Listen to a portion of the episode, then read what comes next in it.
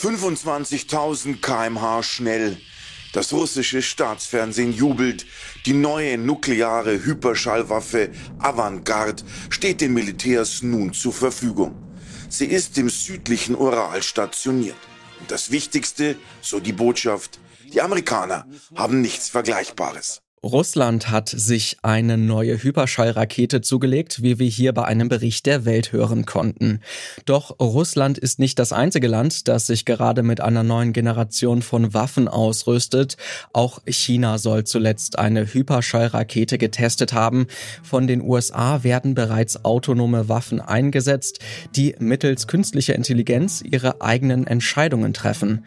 Die Rüstungsindustrie steckt also mitten in der Modernisierung. Wir fragen uns deshalb heute, wie verändert sich der Krieg durch diese neuen Technologien? Es ist Mittwoch, der 27. Oktober 2021 und ich bin Lars Feyen. Hallo.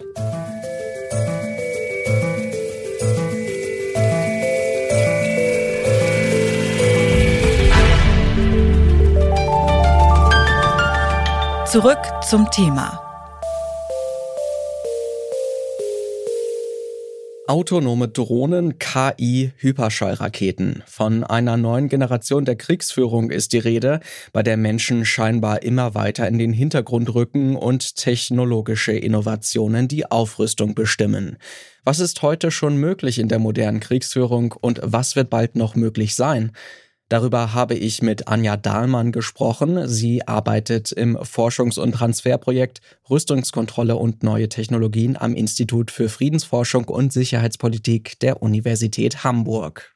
Als erstes wollte ich von ihr wissen, wo neue Technologien wie künstliche Intelligenzen jetzt schon in der Waffenindustrie eingesetzt werden. Ähm, nun, da gibt es sicherlich äh, zahlreiche Beispiele und äh, sozusagen jeder Waffenentwickler, der etwas auf sich hält, äh, setzt im Moment den Stempel mit KI auf seine Waffe. Ganz besonders sehen wir es natürlich im Bereich der äh, unbemannten Systeme, insbesondere Drohnen, aber auch Panzer, Schiffe, U-Boote und alles dazwischen.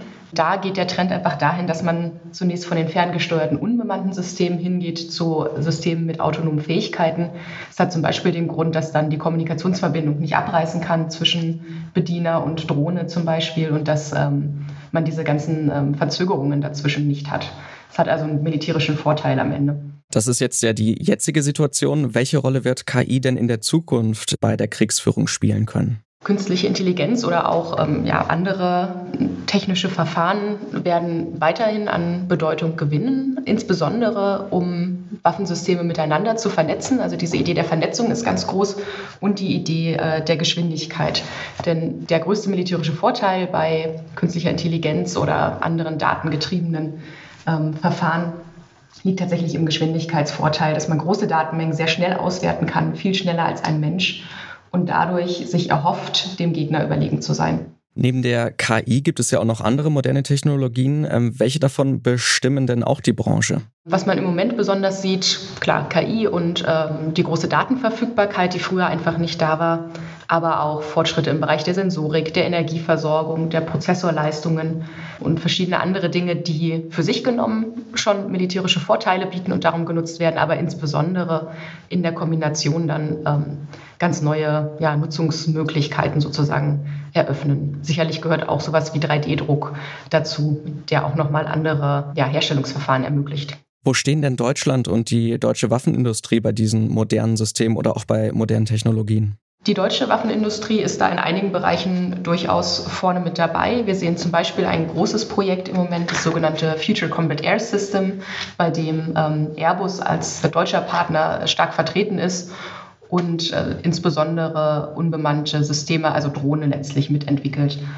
Und dazu gibt es noch zahlreiche Zulieferer, äh, die verschiedene Komponenten herstellen. Also Deutschland ist jetzt sicherlich nicht Weltmarktführer, aber durchaus in diesen Entwicklungen mit involviert.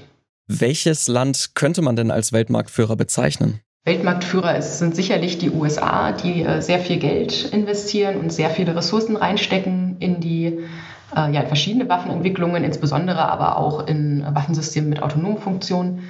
Aber auch China und Russland sind da in, stark involviert in diesem Bereich. Und wenn wir uns nochmal konkret autonome Waffensysteme und unbemannte Systeme anschauen, dann zum Beispiel auch Israel und Australien, die da sehr viel investieren und forschen. Waffen werden also intelligenter. Ersetzt hier Qualität also Quantität? Für viele Länder bedeuten technische Errungenschaften im Militärsektor fast schon ein neues Wettrüsten. Doch wie kann dieses Wettrüsten eigentlich kontrolliert werden? Gerald Kirchner ist Professor am Karl Friedrich von Weizsäcker Zentrum für Naturwissenschaft und Friedensforschung an der Universität Hamburg. Ich habe ihn gefragt, welche politischen Mittel zur Rüstungskontrolle möglich sind. Die ähm, Rüstungskontrollverträge, in denen zum einen die relevanten Akteure äh, einbezogen sind. Äh, die Forderung der USA nach der Kündigung des INF-Vertrages, also der, des Vertrages der Mittelstreckenraketen, ganz abgeschafft hatte, die absolut absurd und gefährlich war. Aber die einzige rationale Aspekt der Trump-Regierung war für mich die Forderung, bei Neuverhandlungen äh, China mit einzubeziehen. Die ähm, Rüstungskontrollverträge aller Akteure, die Erfahrung der letzten 30 Jahre zeigen, dass äh, sich äh, die Vertragsstaaten an solche Verträge ausnahmslos gehalten haben, die was auch äh, positiv ist. Aber was ebenfalls entscheidend ist, alle Verträge müssen so ausgehandelt werden, dass sie ein sehr umfassendes Verifikationsregime beinhalten.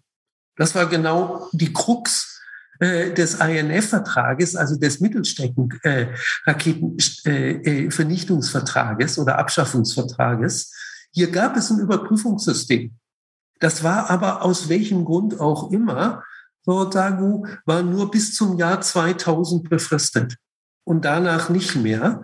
Das hat auch dazu geführt, dass vor der Kündigung des Vertrages gegenseitig sich schon zehn Jahre lang die USA und Russland gegenseitig beschuldigt haben, dass der jeweils andere doch Maßnahmen erwähnt, nimmt, äh, Raketen entwickelt, die diesen Vertrag verletzen können.